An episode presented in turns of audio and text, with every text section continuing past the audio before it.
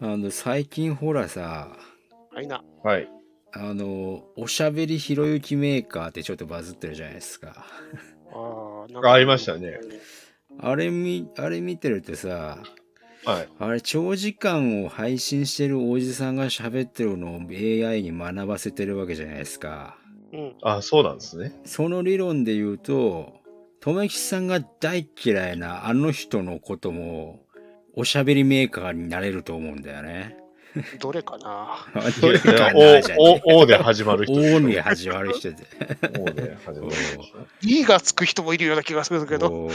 そう思うとトメさんが地獄だなとか思いながら見てるんですけどね。どういう状況でそういうことを考えつくんですか？どういう心境というか。どニナッチさんのその精神状況がちょっと気になるんですけど。どどうなの？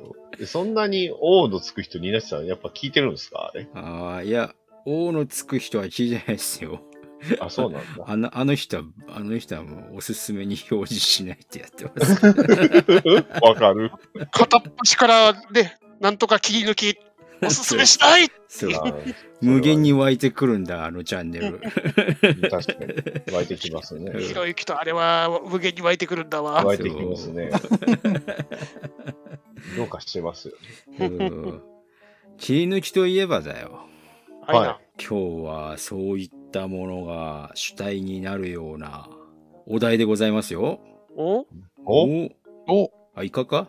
いか？いかんかね？いか？かね？いかんかね？いかんかね？ですかね。切り抜きが主体になるといえば、切り抜きがしたいとなるといえば？お？あれかな。あの、難しいな。最近、最近何見てたかな。最近切り抜き主体になるようなもの見てたかな。ガンプラ再販速報かな。最悪ですね。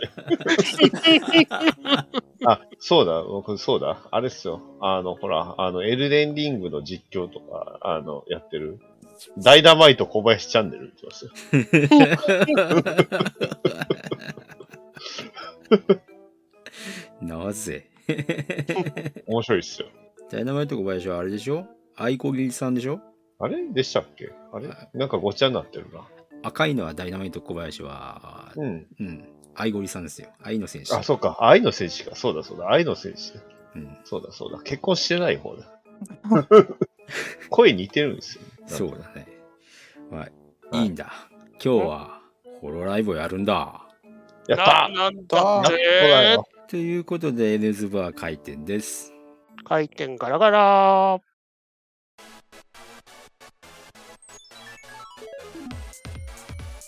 N ズバ N ズバーへようこそ。当店はアニメやゲーム映画などとにかく興味のあるものを片っ端から手をつけて乱暴に取り上げてご紹介するポッドキャスト番組です。内容にはネタバレ前提での話が含まれますのでご注意の上ご視聴くださいーはい。来ましたよ。お、この、おじさん3人が歓喜する、ホロライブ会。イエーイイェーイやったー ということで、今回は、えー初心者にもおすすめしたい、大手 YouTuber 事務所、ホロライブプロダクションということでね。うんはい。で、特に、まあ、見ているものは見ているものなので、えーホロライブについてね、うんえー推しの VTuber を皆さんにプレゼンしていただきたいというふうに思います。始まる、はい始まる、始まる、始始まる、始まる。始まった始まった。始まった、始まった始ま。った、始まった。始まらない、始まらない。さあ、ということでね、えー台風で ボロボロな精神状態のニナッチでございます。どうもこんにちは。はーい、店長、ヨガ、とめきちである。はい。えー、スプラトゥーンの街の中で、ミコチを見つけたバトダディです。はい、スプラトゥーンの街の中で、えー、ワタメイとフブキングと一緒に記念写真を撮ったアスラダです。羨ましいな。ウイカーちゃんもいたよ。そうゆ夕刻ロベルトもあったよ。へーおしゃべりよ。もちろんシグレウィートもありましたよ。もうみんなと記念写真を。そうですね。もうツイね、あの、スクショが止まんねえってやつ。とりあえず写真撮っとこそうそうそうそう。まあまあ、イカのゲームで盛り上がっておりますけれども、昨今ね。ははいうん。とりあえずそういったゲーム実況などもねやっております大手のねホロライブという VTuber 事務所がございましてねうん。これ現在はですねホロライブって言ったらあの女性 VTuber の集まりというふうに認識していただければと、ですね。アプリ名前の、アプリの名前じゃないですよ。はい、逆にそっちで認識してる人おるんかなっていう。いにしえのアプリ。そうそうそうそう。でまあ男性 VTuber だとホロスターズとかねうんいうところでね、まあいろんなレーベルとかがあるんですけどまあ統合して事務所はホロライブプロダクションという名前になってますはーい。はいこれ海外展開もしてるんだねすごいねっていうところでねうんそうですね。EN に ID がありますからね。そうですよ。ピンとこないと思いますけどね。ENID っていきなり言われても。要は英語圏とインドネシア、インド圏か。インド圏というか、まあうん、語学で分けてるって言ったんですかね。うんまあそんな中でえー、あわたものアイドル事務所とかも一緒ですね何期生とかそういう何年にね一緒にデビューした人たちとかいう扱いもあったりね。はあ。とはそうまあ何期生とかいうくくりも関係なくコラボをしてなんか「てーてー」みたいな空気を醸し出したりとかそういうところもねいろいろしてたりとかいうところでね。いろんなところでにこうキャラクター自身にね人気があるような、えー事務所さんでございますよということでね。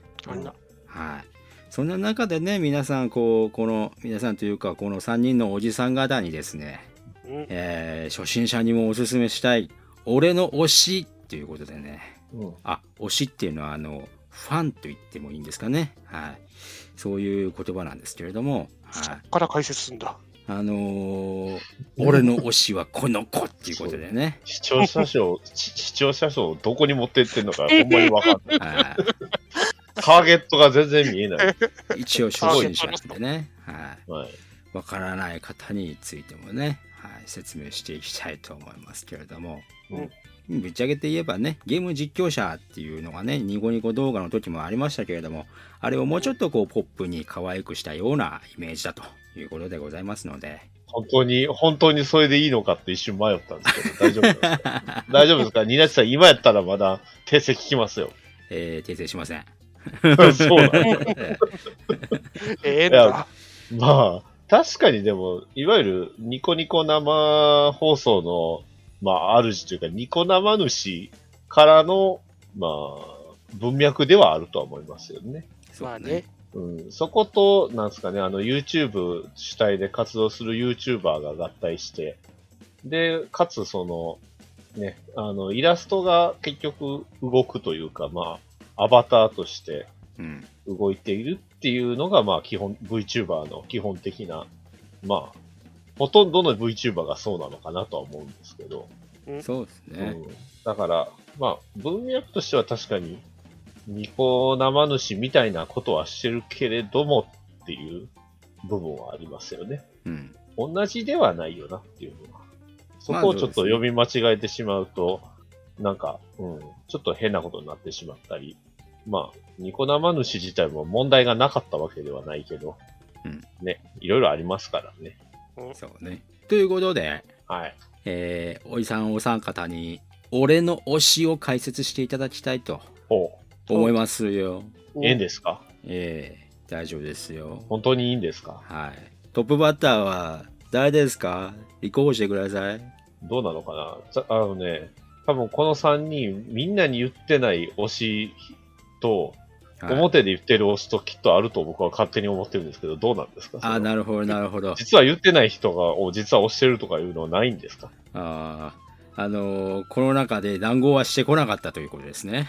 もちろん、もちろん当たり前じゃないですか。だからガ、チですよ、ガチ。ガチですよ、ガチですよ。だから、ほぼほぼ素手ですよ。なるほど。ブッキングする前に発表した方がよろしいんじゃないでしょうか。ブッキングするのかな？どうなの？今、めちゃめちゃ怖いんですよ。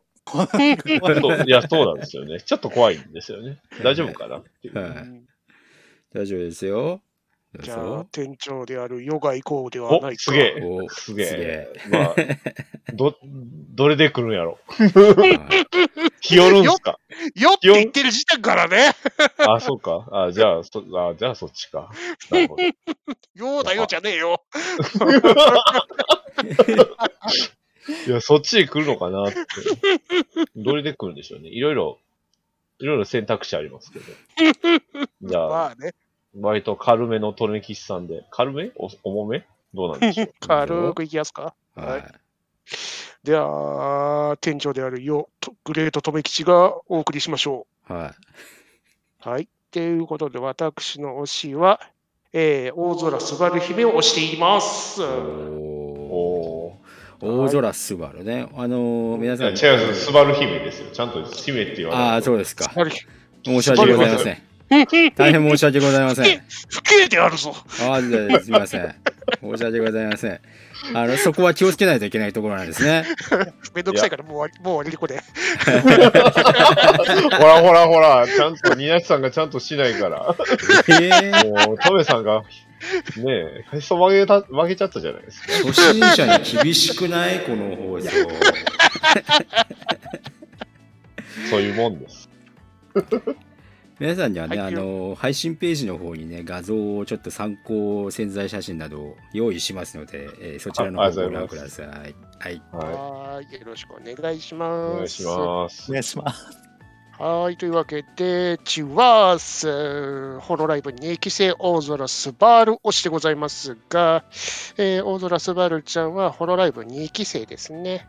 あおの2期の5人の中の1人でございます。配信開始したのが2018年の9月16日ってことで、ちょうど先日4周年を迎えましたね。おめでとおめでとうございます。素晴らしいで、まあ、この子のおすすめポイントでございますね。うん。まず第一に、配信が非常に定期的であると。うん。う。なるほど。うん。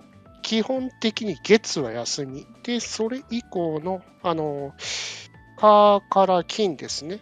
は、だいたい8時から10時内の間で配信開始。で、土曜日が、おはすば、おはようすばるを、まあ、朝の10時からやって、13時から土曜日 RPG 枠、土日ですね。やるっていうもう枠はもうほぼ確定。完全定期ですね。うんうん。だからまあ、あのー割と VTuber ってゲリラでやる人多いじゃないですか。うんうんいきなり夜中とかやったりとか。スバルちゃんはまあほぼそういうことがない。うん。素晴らしい。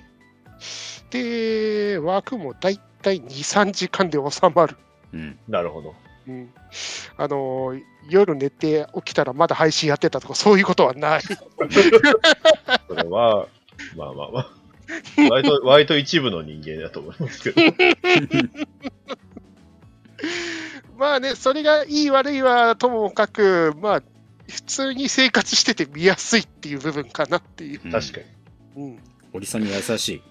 おじさんに優しい。そこもまあおすすめポイントございますね。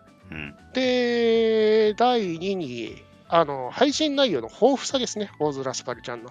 うんうんで、今、基本的に一番配信で多いのがゲーム実況でございますね。うんで今でしたら、ペルソナ4ゴールデンとかやっておりますね。で、時間のかかるやつですよね。最近、クズスバルとか言われてますからね。いろんなコミュニティを上げるために。まあ、そう、そういうゲームですからね。そういうゲームだからしゃあないっていうところですけど。まあね、でも、スバルちゃん自体がゲームにほとんど触れてきてなかったってんで、まあ、すごい彼女のね、ゲームに対する、すごい新鮮な反応してくれるんで、それがまた面白いですよね。うん。ペルソナ4ゴールデン自体も割と古いゲームですけども、何も知らない感じでやってくれるんですごいあの腕組み待機って感じで楽しめるわけですね。優越って感じの。なるほで、他にやってるのが金曜日の定期枠の同時視聴枠ですね。ど。うんうんで、大体アニメのあの30分アニメのやつをまあ、ね、一通り見ていくって形で、えっ、と、今だったらコードギアスですね。おー。で、以前でしたら、グレン・ラガンとか、クラナドも同時視聴しておりましたね。うん。なるほど。うん。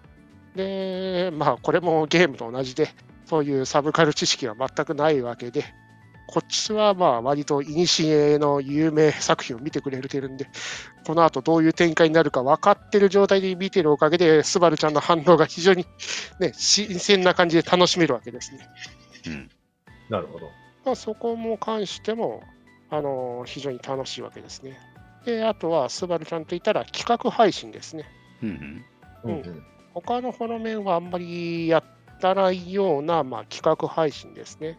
最近だったら、あの電子顕微鏡でいろんな石の表面を見てみようとか、ほうん、あとは海外お菓子を食べ比べてみようとか、う。うん。うんうんしかもその海外お菓子が、その先ほど言ってた海外のホロメンですね。うん。の人から割とあのおすすめしてもらったりとか、うん。うん、そういう現地のあのそういう意見とかも聞いたりできるんで、そこもまた面白い配信でしたね。うん。で、まあ、他にも、まあ、他のね、メンバーを呼んで地獄企画とか、うん。でそういったこととか、まあ、本当に、まあ、ゲーム実況、同時視聴、企画配信と、本当に放送の内容がすんげえ豊富なんですよ。うん。そこもまた楽しめるとポイントですね。なるほど。なるほど。はいはい。で、大空すばるさんの推しポイントの3つ目。はい他のフォロメン、フォロメンとの関係性ですね。うん。おうで、彼女自体が割とあの、まっすぐな性格してるんで、うん。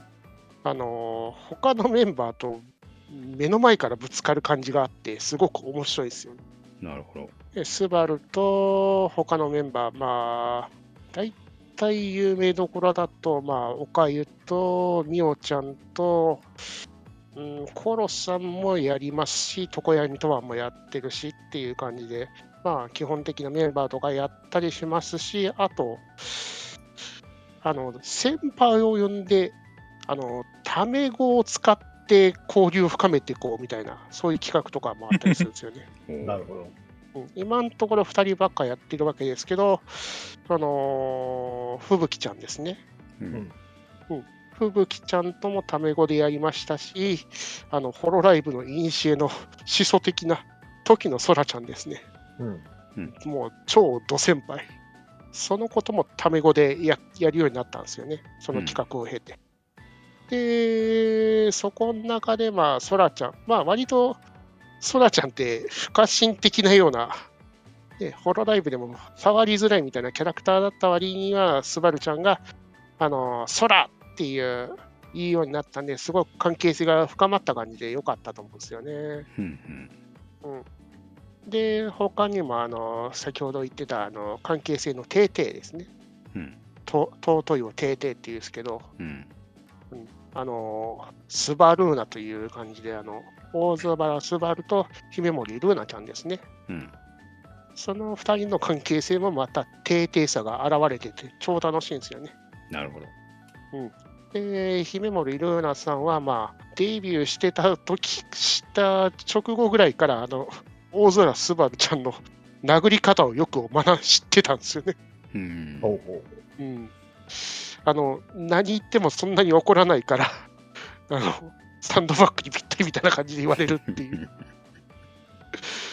でもそんな中に2人の関係性がすごくいいところが見えたりするんですよね。あのー、ホロライブで夏に夏祭り企画という形でマインクラフトの中で、あのーいろんな出店とかそういうのを開いたりする。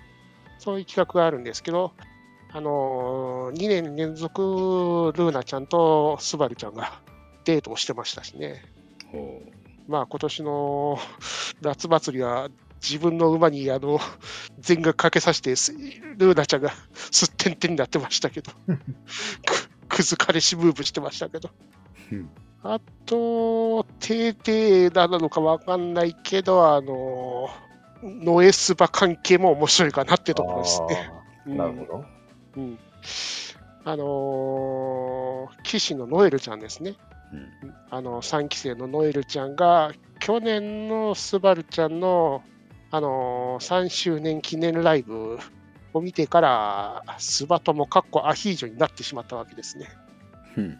うん、で、スバルちゃん曰く、ホロライブで初めて関係性がよくわからなくなったっていう。ノエちゃんの、あの携帯の待ち受けが大空スバルになってるのを見ちゃってうん、それ以来関係がずっとギクシャクしてるっていう。で、去去年でしたっけ？あの、関係リセットコラボ。ありましたね。あれを経て関係は修復されたんだけど、ノエちゃんのアヒージョは悪化する一方かなという、うんなるほどね。うんまあ、そういったところも、あの大空スバルの、あのほ他のホロメンたちとの関係性は非常に面白いってところですね。ほうほうほう。うん、ちなみにアヒージョっていうのは何なんですか？アヒージョってのは、えー大空スバルのファンネームはもともとのスバ友だったんですけど、うん。それのガチ恋勢のことをアヒージョと言うんですね。なるほど、なるほど。で、ノエちゃんは基本的に私はスバ友と言ってますけど、他の目から見てると皆さん全員アヒージョと言ってますから。ほう。まあ、特徴の一つに、その、大空スバルの声が、まあ、うん。特徴的と言いますか、うん。ね。なぜアヒージョかっていうのもやっぱりその、ちょっとこう、アヒルっぽいんですよね。ううん。ん まあ、とある、とある種類の声が。だから、ね、あの、まあ、一、まあ、スバルドダックであったり、いろんな、えーあだ名があるんですけど、まあ、そこから来ての濃いファンをアヒージョと呼ぶようになったみたいな、そんな感じでしょうね。なるほどね。で、まあ、ここら辺が推しポイントでございますが、まあ、私が大空スバルにハマったっていうきっかけでございますが、うん。ちょうどまあ、去年ぐらいに、グラちゃんを、まあ、職場での子か人子ぐらいから、こういう子がいるよって形で VTuber でおすすめされたんですよね。そうだったんだ。そうそうそうそう、もともとは。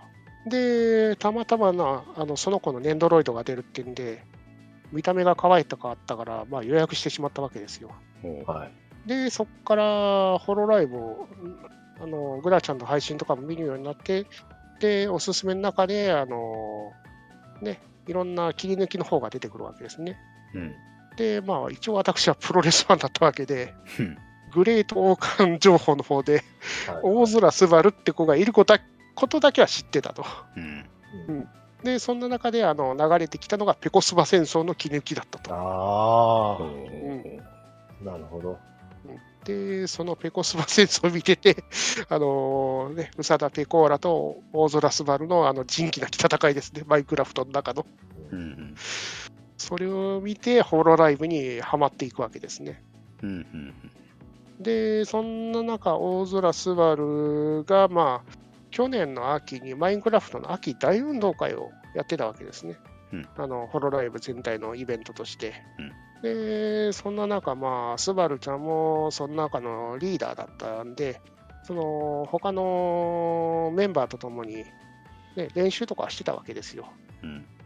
で、まあ、大体定期時間の24時ぐらいな、ぐらいには、まあ、ね、配信は終わったんですね。うん。で、まあ、終わったなと思って、私もだらだら、その時は寝れずに2時、3時ぐらいまで起きてたわけですね。うん。で、その時に、誰か、カナダその配信かなんかつけてたら、そのマインクラフト大運動会の催し物を作ってる最中の配信でかけてたら、普通に大空スバルが映ってたわけですね。うんで、まあ、そんな夜中まであの他の人の手伝いしてるっていう形を見てて、そこにすんげえ感銘を受けたんですよね。この子、配信も、配信切った状態で人のことを手伝いに行ける子なんだなってところから、ね、だんだんスバ友に落ちてったわけですね。なるほど。うん。まあ、そういったね、人のことをほっとなけなくて、あの助けるってところも本当にいい子だと思うんで、私は大空スバル推しを、ね、ずっと続けていきたいなって感じで、えー、以上でございます。はーい。はーい。ありがとうございあります。がとうございます。ありがとうございました。あ暑いですね。もね、スバルさんはね、面白いんすよ。面白い女なんですよ、本当に。面白いですよね。面白いですよ。おすすめの中に言ってなかったけどね、ASMR とのね、戦いもね、見てもらいたい。100, 100 100円で買えるやつですね。溺れたアヒルの音を聞いていただきたい。溺れたアヒルで。セミの声真似の件ですか？セミの声ものまね、あのコラボも聞いていただきたい。風間殿との。いやあさあっちあっちが それ、風間とのクオリティが高すぎたやつじゃないですか。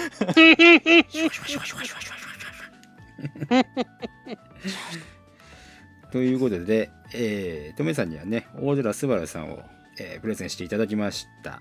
はい。はい、ありがとうございました。あざした。まああのた頑張って初心者にも分かる通りあの相関図も含めてちょっと作ろうかと頑張っておりますので配よろしくお願いしますお願いします。ちょっとチェックしてみてくださいイエスさんの今回気合が違いますね、やっぱやべえな。り。やばいっすね。じゃあちょっと、え、はいあのなんでかって言ったらあの今回の収録僕はただ聞いてるだけっていう いいじゃないですか。楽楽していいんですよいいですよ誰かおすすめしてもいいのよ。本さあ当ですよ。さあ大沢スバルを紹介していただいた後にうん。続けていくのは誰でしょうか？じゃあまあね、せっかくトメさんがスバルを押してくれたんで、じゃあ僕は、まあそこからのね、えーシナジーがあるのかないのか、うんババドナとお言われといえば、あの人。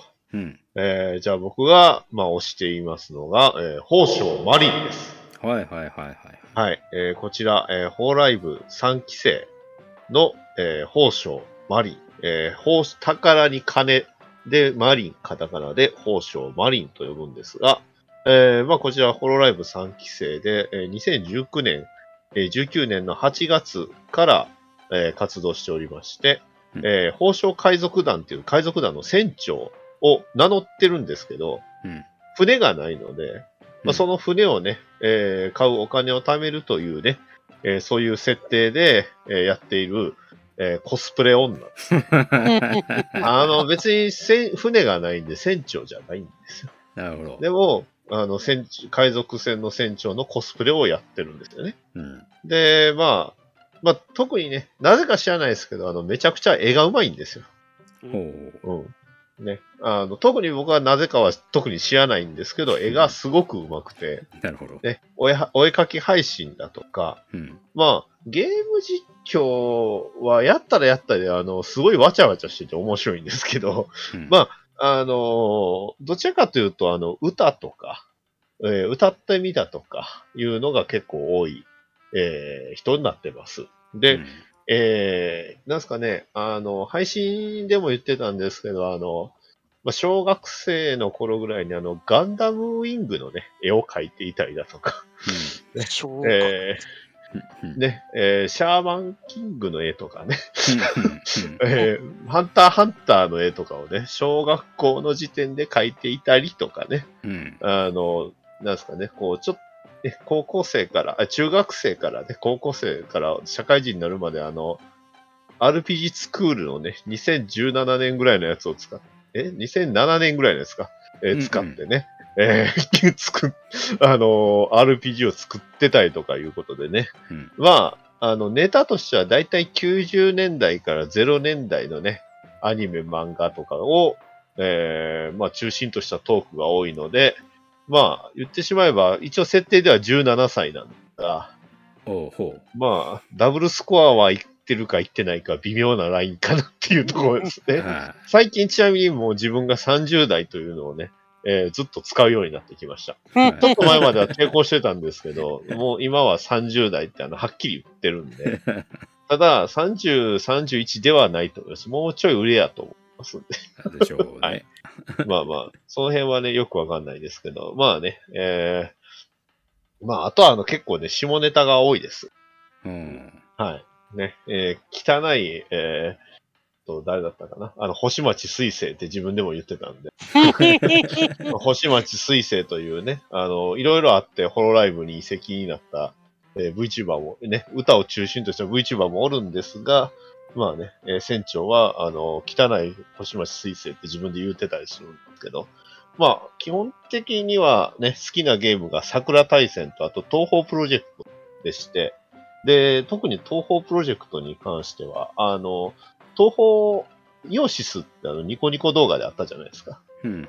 あの、いろんな、それこそあの、チルノの算数教室であったりだとか、うん。久しぶりに言うな、なんかタイトル。エイリン、エイリンって言ったら多分、あの、聞いたら、うってなる人もおるかもしれないんですけど、あの、それをね、あの、ホロライブのメンバーで歌ってるっていう、あの、CD も出てるんです。なるほど。で、マリン船長が、まあ、メインになって、えーまあ、あの、東方のえ幻想郷に行くっていう、あの、ドラマ CD があるんですよ。うん。で、なんならオリジナル楽曲が、あの、イオシスが作ってるんですよね。うん。なんで、まあ、当時ね、ニコ生、ニコ動にハマってた人にはめちゃくちゃ懐かしいというか、シナジーがあるという、うん。えーそんな彼女なんですけど、えー僕が彼女を見出したきっかけっていうのは、うん。えーちょうどほぼほぼ1年前、うんおそらく富吉さんがガウルぐらいにハマる、ハマったぐらいの頃、うん。あの、えーただ僕は示し合わせたわけじゃないんですけど、実はちょうどそのあたりに僕もホロライブにハマりまして、うん。そう。別に富吉さんと何かを示し合わせたわけではないんですけどね。シンクロニシティがそう、シンキロ、シンクロニシティを発揮してしまいまして。グレスリンそうグ。リスリンが固まってしまった。そうなんですよ。グレスリンが固まって、ダイナマイトが生み出されてしまったっていう。はい。これ、バキ知らないと全然わかんないと思うんですけど。その辺はネットフリで見てもらったらわかるんです。あの、ちょうどその頃に、あの、まあ、流行り病の関係のワクチンの方、副反応で死にかけてたところに、YouTube を流してたら、あの、そこでね、えーふと思い出したのが、エヴァンゲリオンのミサトさんのモノマネ、上手い人がいたなって、あの、ツイッターで流れてきたのを思い出して、それを YouTube で検索したところ、そこでマリン船長に出会ったと。めちゃくちゃに上手いんですよ、ミサトさんが。うん。で、このミサトさんのモノマネをしながら、えー残酷な天使のテーゼを歌うマリンっていうのがあって、もう腹抱えて笑ったと。なるほど。で、まあね、副反応の痛みもそれでちょっと収まり、ああ、で、さらにね、いろんなマリン船長の動画を見るうちに、まあ、推しになったと。そういうことでございますわ。ね。あまあ、関係性としては、やっぱり、まあ、三期、えっ、と、三期生、ね。ーうん。えー、まあ、5人いたわけですけど、あの、すごい今言葉を選びましたけどね。うん。はい。まあ、基本的には3期生で、えー仲良くするのが結構、初めのうちは多かったのかな。ね、それこそ先ほどね、えーアヒージョになってしまった塩金ノエルであったり、うん。えー、白縫いフレアであったり、うん。まあ、えーちょろっと出てきたね、ペコ、えーペコスバで出てきた、まあ、フサダペコラであったり、うん。ね。えーこれは言っていいのかな？まあ、もう一人であったり いうのもいろいろあったんですが、まあそこからね、いろいろ派生して、いろんなフォロメントも絡んだり絡まなかったり、そういえばあんまり絡んでないなっていうのがあって、その中の一人に、えー大空すばる、えー通称ババドナっていうのがあるんですよね。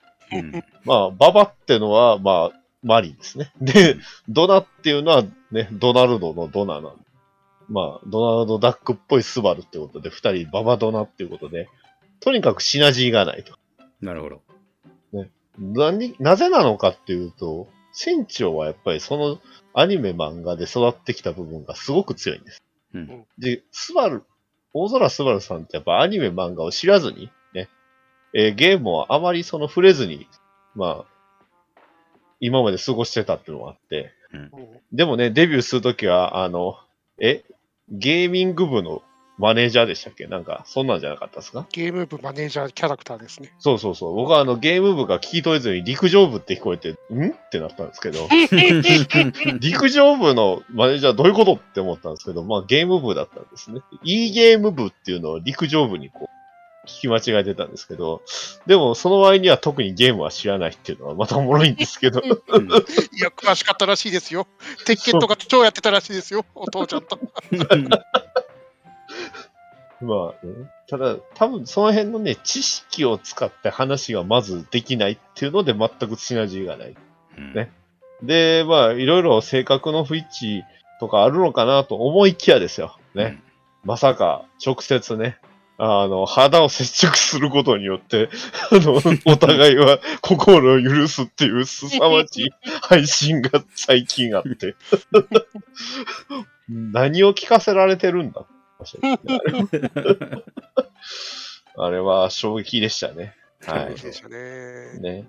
で、まあ、あの、マリン戦地を語る上で、まあ大事なのが、温泉って言うて、響きラジオステーション。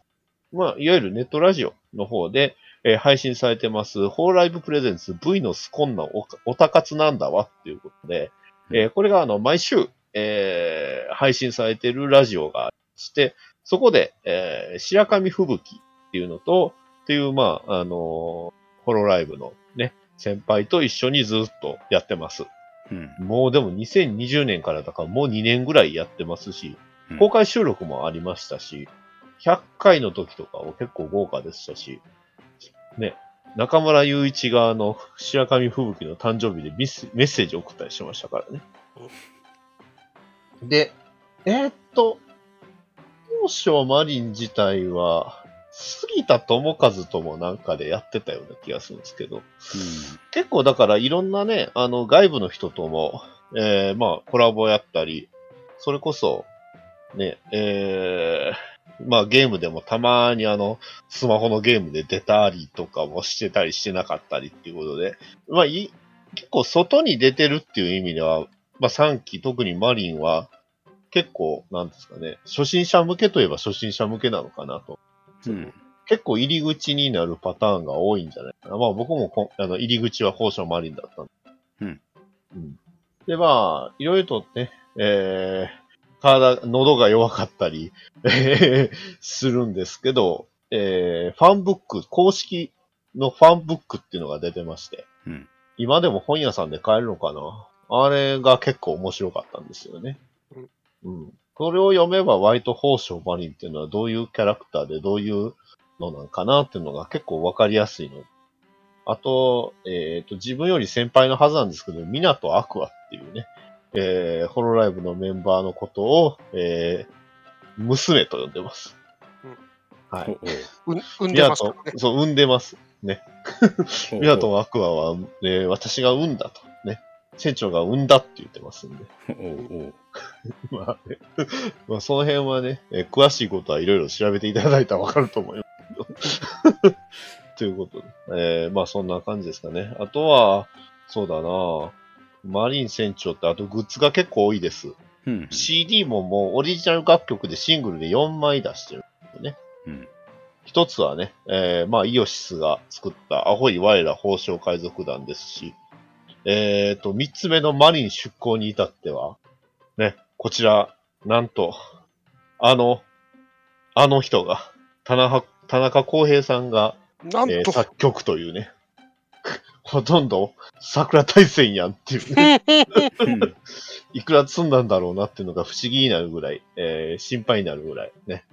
まあ、おそらく3桁から4桁万円は飛んでますねっていうね、えーいうのがあったり、あと、えー最近、えー7月の、えー31日に配信されました、I'm Your Treasure Box っていうのが、あの、TikTok で人気になりまして、うん。割とあの、そのダンスがね、あの、そこからあの、さらに視聴者を伸ばし、もともとはあのね、えー船長のファンのことはね、えー団員とか、ね、えーまあよく君たちとか言われてたんですけど、なんとそのね、ファンたちが割と、今まではもう男性ばっかりだったんですよ。うん。えーで、PV に出てくるあの、まあ、えー団員さんたち、えーまああの、ね、ファンたちはみんなあの屈強な男性ばっかりですよ。一味か。うんファンの名称は一味なんですけど、一味のね、えー人たちは大体屈強な男性ばっかりやったのが、まあ、今回のその TikTok の影響で女性視聴者がすごい増えたなるほど。ということです。ね。えーで、まあ、声に関してはやっぱりあの、すごくミサトさんのモノマネとか、それこそあの、ピカチュウのモノマネがすごい上手いんですね。ほう。だから、えーピカチュウのモノマネができるということは、まあ大体大谷育恵さんのモノマネが大体、なるほど。なんで、光彦もできますし、ねはい。ね。えーまあ、モノマネのレパートリーがすごい多いです。うん。だから、その辺、結構エンターテイナーな部分が大きい、多いのかなとは思います。ただ、その分、あの、ゲームの実況自体はそんなにやらないです。うん。ので、まあ、配信自体はね、結構、頻度はそんなに高くはないんですけど、ただね、一つ一つがやっぱり面白いので、うんえー、まあ、もしね、気になる方は、まあ、とりあえず、宝金マリンとね、だいたいあの、宝で検索すると、あの、宝章マリンって出てきますんで、うんうん。はい。まあ、そちらの方をね、えー見てもらえれば、いろんなね、えー動画があると思いますので、うんぜひね、見ていただいたらと思います。はい。はい。そんな感じかな。まあ、えー初心者の方おすすめは、やっぱりその、えーマリンのライブだと思います。うん。で、まあ、周年記念でやることって結構いろいろあるんですけど、それこそライブもやるんですけど、あの、マリン主催で番組を作るというね、えー企画がありまして、うん。そこでね、何をしたかっていうと、なんていうんですかね、変なドラマ仕立てのね、なんかよくわからんドラマ、あの、昼ドラみたいな話をしたり、うん。えー船長がね、何か、えージェスチャーしてるのを、それをね、えーまあ、後輩でもある、えー4期の天音かなたがそれを、えーずっと当てれこしたりとか、よく、よくわからんね、えー地獄みたいな企画もあるんですけど、う んまあ、そんなね、いろんなエンターテイメント性もありつつ、ね、まあ、あの、年相応な部分、年相応っていうのはだいたい30代のね、前半っていう意味なんですけど、年相応な部分もありつつね、えーまあ、えー体、体調に気をつけながらやっていると、そんな感じですね。なるほど。あとどうすか？なんか、えーお二人、マリン船長なんかあります？いや、おすすめとしてはですね、あの、昨年のスマッシュブラザーズで、アオリコングと戦ってた時の画像がですね、めちゃめちゃ面白いんで、あの、いなんでスマッシュブラザーズで、あの、アオリゴリラっていう名称で呼ばれてる、えー有名な方がいらっしゃったんですけど、その人が、あの、YouTuber、あ VTuber 狩りをしてたんですよね。ほ VTuber が配信している、あの、スマッシュブラザーズの、えー視聴者参加枠に入ってきて、えーボコボコにする、煽りながらボコボコにするっていうのが非常に流行ってまして、うんそのゴリラと対面した時の船長の セリフが、とあの、俺、本当に、あの、わずか3分間に、あの、腹の空気が全部なくなるぐらい爆笑して、いや、これちょっと見ていただきたいです。なるほど。ーはい、そんな感じですかね。はい。そそれ、はそれ、あ、あとぶさんがなんか来ると思って、あと、おすすめは、あの、船長としおんちゃんですよね。ああ、あそうそう。あれの寝坊配信はああ、伝説になってるんで、伝説ね、の寝坊配信です。あのー朝7時からやるっつって、全然起きてこずに12時ぐらいから始まるっていう。それを全部ずっとあの、ふぶちゃんが実況してるっていう伝説の配信がありますんで、ありましたね。配信ね、しょっぱなから所在会見から始まるっていう。帽子取れ帽子っていう。あれもおすすめなんで見ていただきたいですね。なるほど。はい、そんな感じです。はい。はい、ありがとうございました。はい、ありがとうございましあた。ありがとうございました。二人がすごいしっかりやってされてるから、これすごい心配なんですけど。さあ、はい。最後に残されてしまいました。はい。ま、まあ、あと僕もほとんどあれですよ。もう、あの、帽子脱ぎ、脱いでも、あと、どうぞ。っていう。やりきってるじゃないですか。もういい、もう今日はもういいや。もういいや。ID の 3D を見とればいいやっていう。適プラス当やっとこかい。適当やないかい。俺の話も聞いてくれ。ごもっともやね。ごもっと。まあ、確かに。さあ、じゃあ、アセララさんの推しはどなたなんでしょうかね？はい。えーっとですね。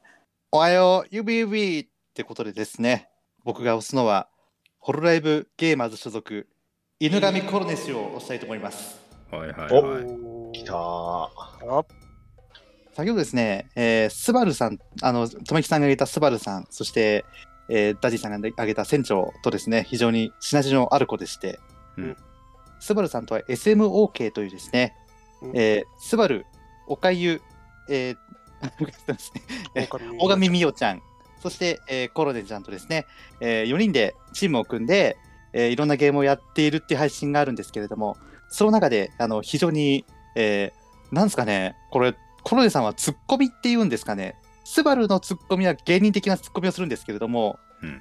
あのコロネさんはあのすごいサイコパス的なですね、ツッコミをして、みんなを引かせるっていう、そういったあの芸風が非常に面白いうん 配信が非常に多いです。で、えー船長とはですね、えーマリコロっていう2人、あの2人が一緒に配信するときにマリコロって呼ばれるんですけれども、うんその中で非常に仲の良さを見せてます。なるほど。なんかははまってきたアニメとか、あのやったゲームがなんかシナジーが非常にあってですね、船長の腹を揺じらせるようなですね、えーことをよく言ってくれて、えー我々の、えー視聴者のですね、印象、わ悪い印象を与えてくれるっていうのがあるんですけど、こんなコロネさんがですね、えーまずホロエブゲーマーズっていうのが、えーホロエブ2期生と3期生の間に入っているもので、うんメンバーとしては、えー大神美代、そして犬神コロネ、そして、えー猫又おかゆっていうですね、その3人が、3人プラス1期生の、えー白神吹雪と、その4人で、えーホロエブゲーマーズって名乗ってるんですけれども、うん。猫又、その、えーホロエブゲーマーズの中の猫又おかゆとですね、非常に仲が良くて、むしろ、えーこの業界に入る前からのお友達だったようで、うん。あの、もはや、あー恋人を超えてですね、うん。えーご結婚なされてるんじゃないかっていうぐらいのですね、仲の良さを見せて、えーくれております。そこ見るとですね、てーてーってなんだっていうのが多分よくわかってくれると思います。なるほど。ああ、なるほど。えーなるほどね。で、えー、犬神コロネ氏配信が始まったのがですね、2019年の4月13日から始め開始えー活動を開始しておりまして、うん配信の特徴としてはですね、ゲーム配信が非常に多いです。うん。このホロライブの中ではゲーム配信される方が非常に多いんですけれども、その中でもレトロゲームのクリア耐久、そういったものをよくやっておりまして、ほううほうんやるさね。先ほどとめきさんが、寝る前に配信が始まって朝起きてまだ配信してる子がいるって話をしたんですけどう、んまさにこの子です。うんもうどれくらいかっていうとですね、えーアーカイブって言って、うん YouTube にそのライブ配信が残る、データが残る限界の時間が12時間なんですけれども、うん。この子の配信見てみると、11時間55分とか、もしそれでクリアできなければ、翌日もう一回枠を取って11時間以上やるっていうですね、そういった、ええー枠を取っているところを見ると、本当に凄まじいものを感じるんですよね。うん。朝寝る、あ夜1時、2時くらいに、あーなんか寝落ちしちゃって、3時にまだ、えーふと起きた時にまだ配信してて、朝7時に起きてテレビつけると、あ、まだ配信してるっていうですね、そういった、えー配信パターンで、この子ただものじゃないぞって思思わせてくれる、うんそんな子です。うんで、印象に残ってるのがですね、こ今年の3月なんですけど、バトルトードっていうゲーム配信をしてた翌日に、あれね。はいはいはい。配信で、えー実は今日配信ができなくなっちゃったと。なぜなら、指が骨折してたっていうんですよね。本人は、あの、なんで骨折したか分かんないんだけどなんてこと言ってたんですけど、もう視聴者全員、リスナー含めて、背筋凍ったんですよね。理由としては、2日間11時間以上やって、まだクリアできてないバトルトードしかないんですよ。それや、それそれみたいな。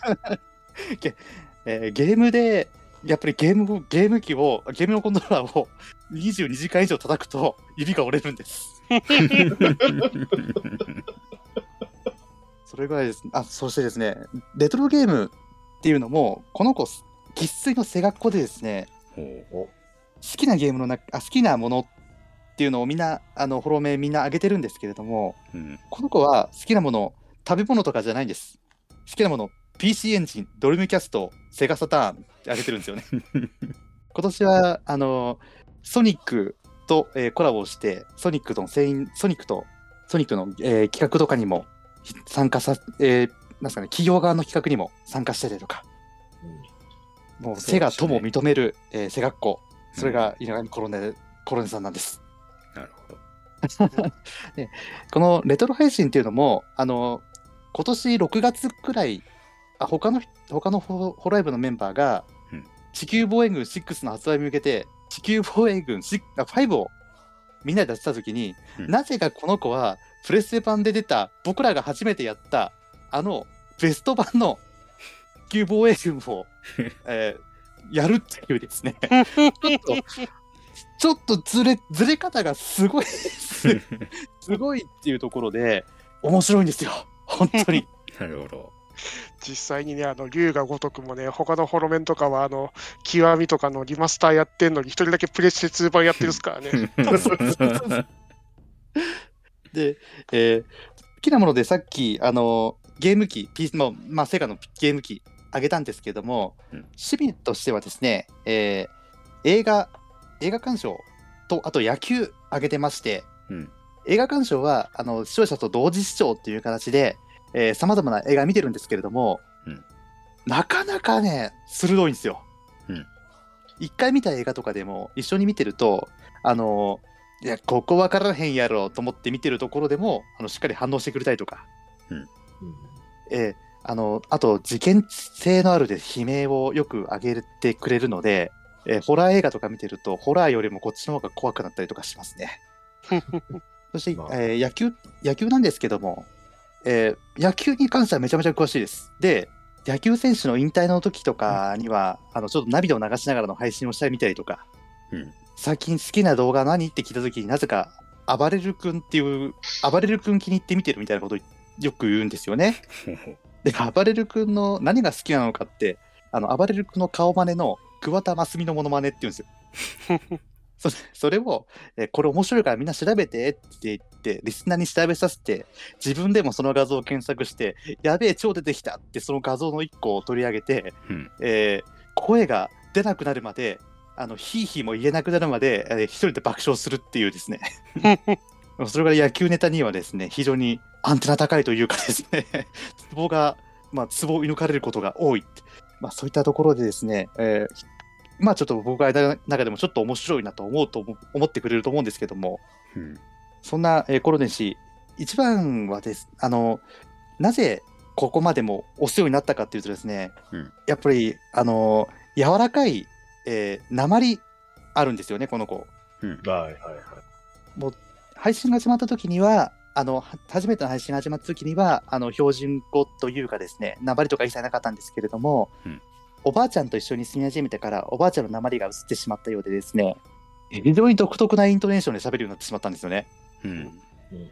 それが非常に温かいっていうのがありましてうん、それとあの可愛らしい声と相まってですね、あの非常にあの配信ポカポカした印象を与えてくれるんですけども、ほセリフの、というかセリフというかですね、あの、ツッコミとかゲームをしながら、んツッコミをしなあゲームをしながらの喋、えー喋りとかでですね、えー非常にサイコパス感を出してきてくれるんですよね。もうその初期、初期からその気はありましてですね、えー初配信の時に、えーホロライブゲーマーズの4人と一緒に、えースプラトゥーンをやりつつ雑談をするみたいなことがあったんですけれども、うん。その中で、えーなんか決め台詞的なものが欲しいと、うん。指指なんてどうだみたいなことを言うんですよ。指指って何と？うん あの、リスナー、見てるリスナーから、なんですかね、その配信の画面を閉じれないように、う右手の人差し指を、まず配信が始まった時に、コロにくれと。で、配信が終わったら返してあげるって言うんですよ。でも、さっき私言いましたよね、あの、11時間とか配信するんですよ。あの、返してくれないリスナー非常に多くてですね、コロさん、指返してみたいなことをたまに、あの、コメントで上げることがあるんですけどもうん、あの、もう捨てちゃっただとか、えー 氷水につけてないからもう腐ってるけどいいとか、なかなか辛辣なことを言ったりとかですね、えーもう、面白いんですよ、この子。マジで面白いです。なるほど。ホロライブといったらですね、やっぱり歌枠もあるんですけども、うん歌枠に関しては、えー、キテオパーマンとか、そうっすね。あの、昔ながらのアニメソング歌ったりとかですね、もちろん自分の歌もあるんですよ。でも、えーイベントとかで、えーソロで歌うとなると、自分の曲よりも、あの、みんなが知ってる歌を歌いたいっていうことで、えーエアマンが倒せないとか、うん会場でみんなハテナって出たからね、あの時。エエアーマンっていう。気がついたら同じ場面ばかりプレイ。え船長とは、あの、ピンクレディー歌ってるあ、そうそうそう サウスポー。もうすごい平成初期感があるんですよ。昭和から平成じゃないんだよ。いやいやいや、いやあの、昭和、昭和から平成初期までの昭和なんだ間みたいな。よで、あの、我々の世代には非常に見やすいかなっていうところでですね、な。はい、えー稲上、稲上コロネシを、えー今回挙げさせていただきました。はなるほそそもそもアスラーダさんってどこでホロライブを知ったんですか？いやあなたたちですよ。そういうことですね。えー去年の配信、あの、去年の配信見て、その翌月くらい、あ、その、その月か、その月に、ちょっと諸事情で入院してしまったんですけど、うんその時に、えーもうテレビもないし、携帯ぐらいしかなかったんですよ。はいはい。あの、おめさんとバッドレイさんがあんだけ押してたやから、ちょっと見てみるかなと思って、宝生マリンと検索して見始めたのが全ての始まりですね。そうですよ。そう、実績があるんですよ。宝生マリンの配信でここまでハマれます。マジででしょ？そう。なので、今回もちょっとね、はい。宝生マリンでい行きました。い。なるほほだから、まあ、本当の推しは隠しますけどね。ど。言わないです。僕のいいねなん見たら大体わかるけど。なるほどね。いや、でもはい、コロさんといえば、僕はあの、年末年始の、あれ、やっぱり良かったな。ミッコロでよかったっす。ねコロね。ううんん。ね、去年、こ去年の年末から、まあ、今年の年始にかけての、ミッコロね、えー、ね、行く年来る年と言います。まあ、いろんなホロメンを読んだり、ね、本当に、20、あれ24時間やったんでしたっけ？あれは24時間ですねで。すよね。24時間配信するっていうね、うん。まあ、桜美子とね、一緒にやるっていうのはすごい面白かった。うんまあね、もう時間が有り余ってしょうがない、ね。全部見てもらったらいいと思いますけど。そうですね。今からハマってもね、あの、全然追いつくかどうかは知らないけど、全然足りなくなるってことはないので、その辺はいいですよね。うん。楽しめる配信がいっぱいあるので、別に最新に追いつく必要がないっていう。うんそう。そうですよ最近だって、コロネさんの2年前の画像とか見てますからね、俺。うん そうそうそう。配信も全然古くてもいい。そうそう。むしろ、ね、あんまり最新ではやってなかったりするパターンも多い。配信ね、ちょっと休んではったりする方もおらうん。だから、決してその、ライブ的に楽しむのは、まあ、ありはありなんですけど、どっちかっていうとアーカイブの方が、今から追うのやったらそっちの方がいいのかなと、僕は勝手に思っております。これすごいのが、このコンテンツすごいのが、一人の配信見てても面白いんですけど、あの、コラボするじゃないですか。うん。そうすると、誰だこの子ってなって、その子を調べると、お、この子面白いじゃんってなって、うん。さらにその子の配信を見てると、他の人とコラボして、ん？この子も面白いなって、もうどんどんハマって、どんどん枠が広がっていく。止まらねえ。止まらねえ、止止まらねえホロライブ。ホロライブつながるホロライブ。そうですよ。ね。で、いつの間にかグッズを集め、家にはアクスタが届き、花は咲き乱れ。赤スパチャは飛びみ、飛び散り。そこまで行っちゃう。その前に一応名詞じゃない？ASMR で眠りやでしょ。やったことないけど。なるほどねまあで。も、コロンさんといえばあれですよね。ばあちゃん寿司。あ、じゃあ、寿司ですね。これ SMOK でしたっけ？の配信の時に。寿司来たんだよって。ばあちゃんだみけど寿司じゃねえから。みんなの挨拶の最中に、ばあちゃん寿司って言い始めて、まるで初めて見る人が、え、この子挨拶ばあちゃん寿司なのみたいな。でその後、あの、口、あの、他の人が喋ってるところで、なんか黙ってるなと思ったら、口がもごもごしてるっていう。で、そばあちゃんだけど寿司じゃないから。スーパーに突っ込まれるんですよね。おめえなんか食ってんだろって。仲いいですよね。仲いいあれ見ると本当に。ほっこりしますよね。うんはい。えーありがとうございました。はい。ありがとうございましあた。言うて、ニナッチさん、実はこう、見てて押してる子いるんじゃないんですか？僕は、あの、切り抜きをたくさん見てますから、皆さんが言ってることはきちんと理解しているんですけれども、はい。じゃあその中で、推しって何って言われ、推しって誰ですかって言われると、うーん、わからんってなってしまいますね。えー、はいまあ僕は広く浅く、こう、美味しいところを食べるっていう状態なので、はい。あの、アスラーダさんのね、あの、言わんとしてるところはね、あの、コロネ圧とか検索すると出てきますんでね、えーはいそういったところ面白いと思います。すごく。先日も映画館の大画面から圧を感じてきましたから、ね。なかなかね、あの、なんだろうな、辛辣な言葉を投げかけるんだけれども、あのー言葉の選び方がすごくうまいんですよね。ええ で、畳みかける言葉の口調のスピードとかもすごいんで、ええあのーそこら辺がね、魅力だっていうことでね、安原さんもご紹介させていただきました。だってゲームにもなってますからね。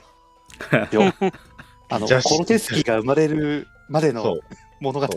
そうファンのことをコロネスキって言うんですけどね、なんとね、そのファンがどうやって生まれたかを伝えるね、実はストーリーがあるんですね。衝撃のストーリーが。衝撃すぎてちょっと怖い怖いんですけど、あれ。せーの、せーの、せーの、せーの。かわいいコロネが洗脳中。あのあコロさん、の始めなきゃ。いやーいっぱい、ねいろんな女の子の配信があって楽しみだなって。困るな、どれ見ようかなってね。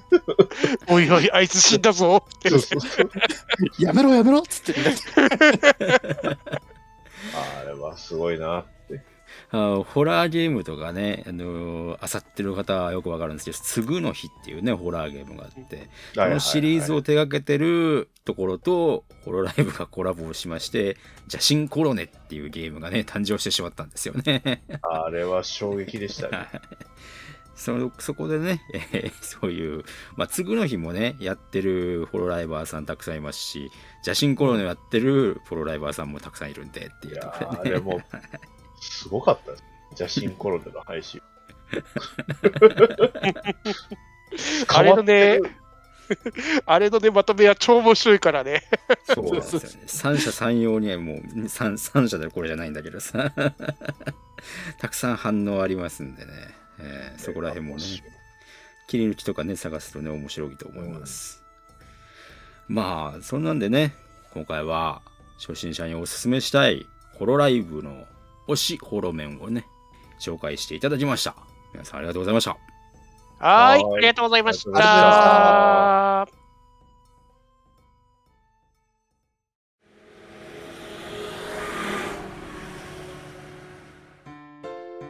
バッドダディモビル放送局は、アメコミ中心に僕の好きなものを語るポッドキャストです。みんな、僕のロビンになれ。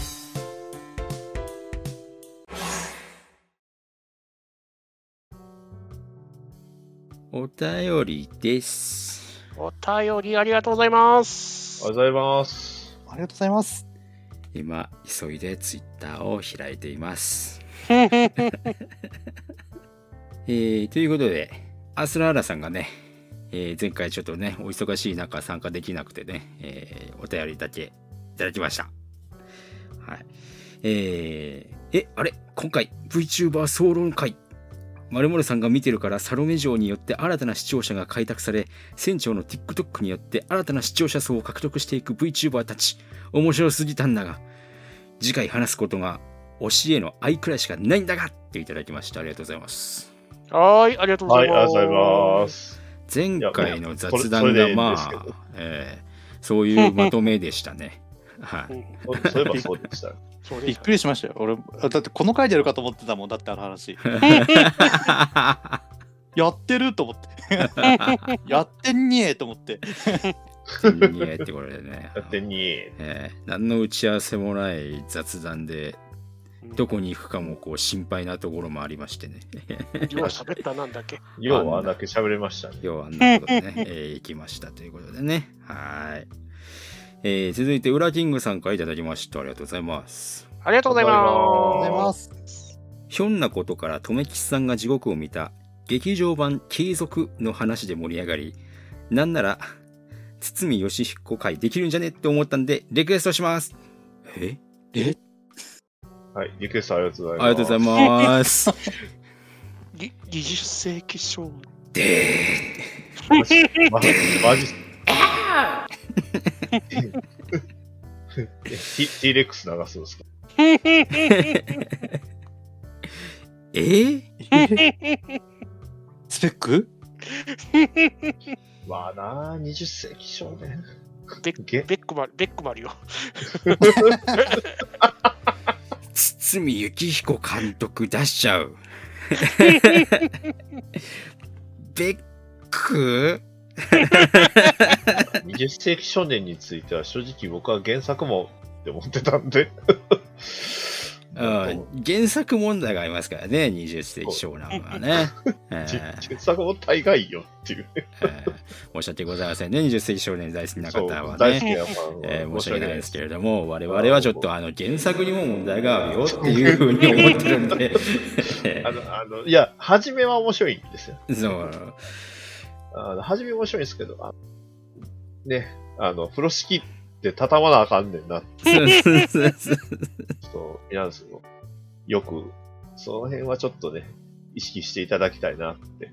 でもね、浦沢、浦沢氏もなんかどっかで言ってて、あの、面白くしすぎだって。あの、途中で反省し始めたって言ってました。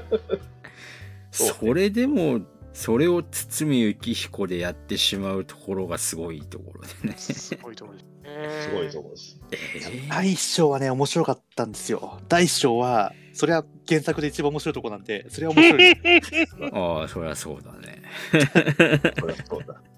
第二章もキャスト100点だったんですよ。キャストは100点満点だったんですよ。で、あの話が不穏になって、原作で話が不穏になっていたあたりで、あの、視聴あの第二第3章大丈夫かと思って、第1章終わる第2章終わるんですよ。で、第3章、やっちまったなやっちまったっつって。しまったな見えてたでしょぁ。ちゃんとゲス、だってまだ終わってなかったんだもん、確か。うんそうね。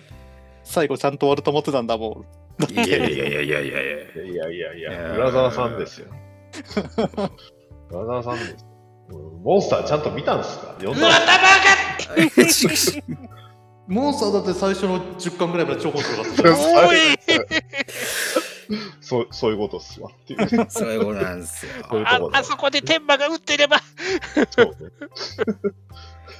でもあのクライマックスのシーンはもう漫画もそうだし映画も別にうまくはないっていう。まあ、まあなんでこの映映画はって思いながら。堤さんが全体的に悪いわけじゃねえってところが辛いところだったよね。確かに。あのいけないのに、あの UFO だけは俺認めてないけど、あの UFO はダメだよ、堤さん。でもでも仕方がないんだ。原作がそうだから仕方原がない。作はそうなんだ。原作がそうなんだ。だどうしようもないんでだ。ベックはベッ クはさってやつだよ。何か言いたいことが？え？何か何か言いたいことでも？なんだよあれ。いや、漫画原作って難しいな。そうですね。本当難しいよ。そうなんですよね。まあ、ないや、んでも、か、堤監督は、ドラマは面白いですからねん。ドラマは面白いですよ、ドラマは。ウエストゲートパークはハマったじゃないですか、みんな。あれは、まあねあれは、なんだろう。俳優の圧だった気がするけどな。難しいですね、本当に。まあでも、テレビドラマってああいうもんだからさ。まあねう、ん。継続もね、テレビだけは面白かったんだよねっていう。ああそれは言える。うん、トリックも、トリックも、えー、スリーマンでは面白かったっすよ。あら、続けすぎたよね。まあ続けすぎましたね。どこまでが面白かったかよくわかんねえ。うん確か正直、ゴールデンに来てから、うーんって感じがしたけどう、んに。ね。ああ、いや、2まででしょう、やっぱりでも。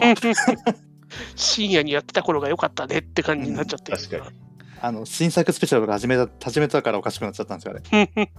そうねまあ。欲を書いたらダメです。あ要はドラマ監督と映画監督両権するの問題とかありますからね。うんね。ね堤監督のリクエストについては一旦保留させてください。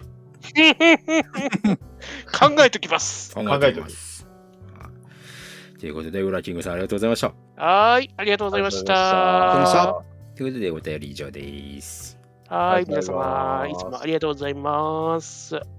さあ、次回は何をやると言ったんでしたっけ？いやいや、逃げたらあかんでしょ。